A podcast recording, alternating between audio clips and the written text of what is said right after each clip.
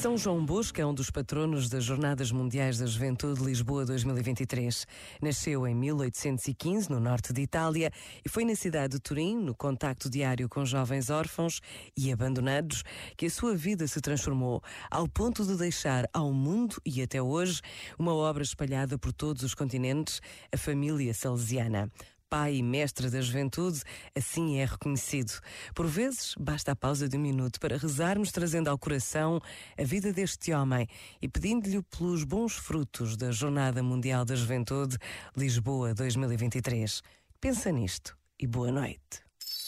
Este momento está disponível em podcast no site e na app.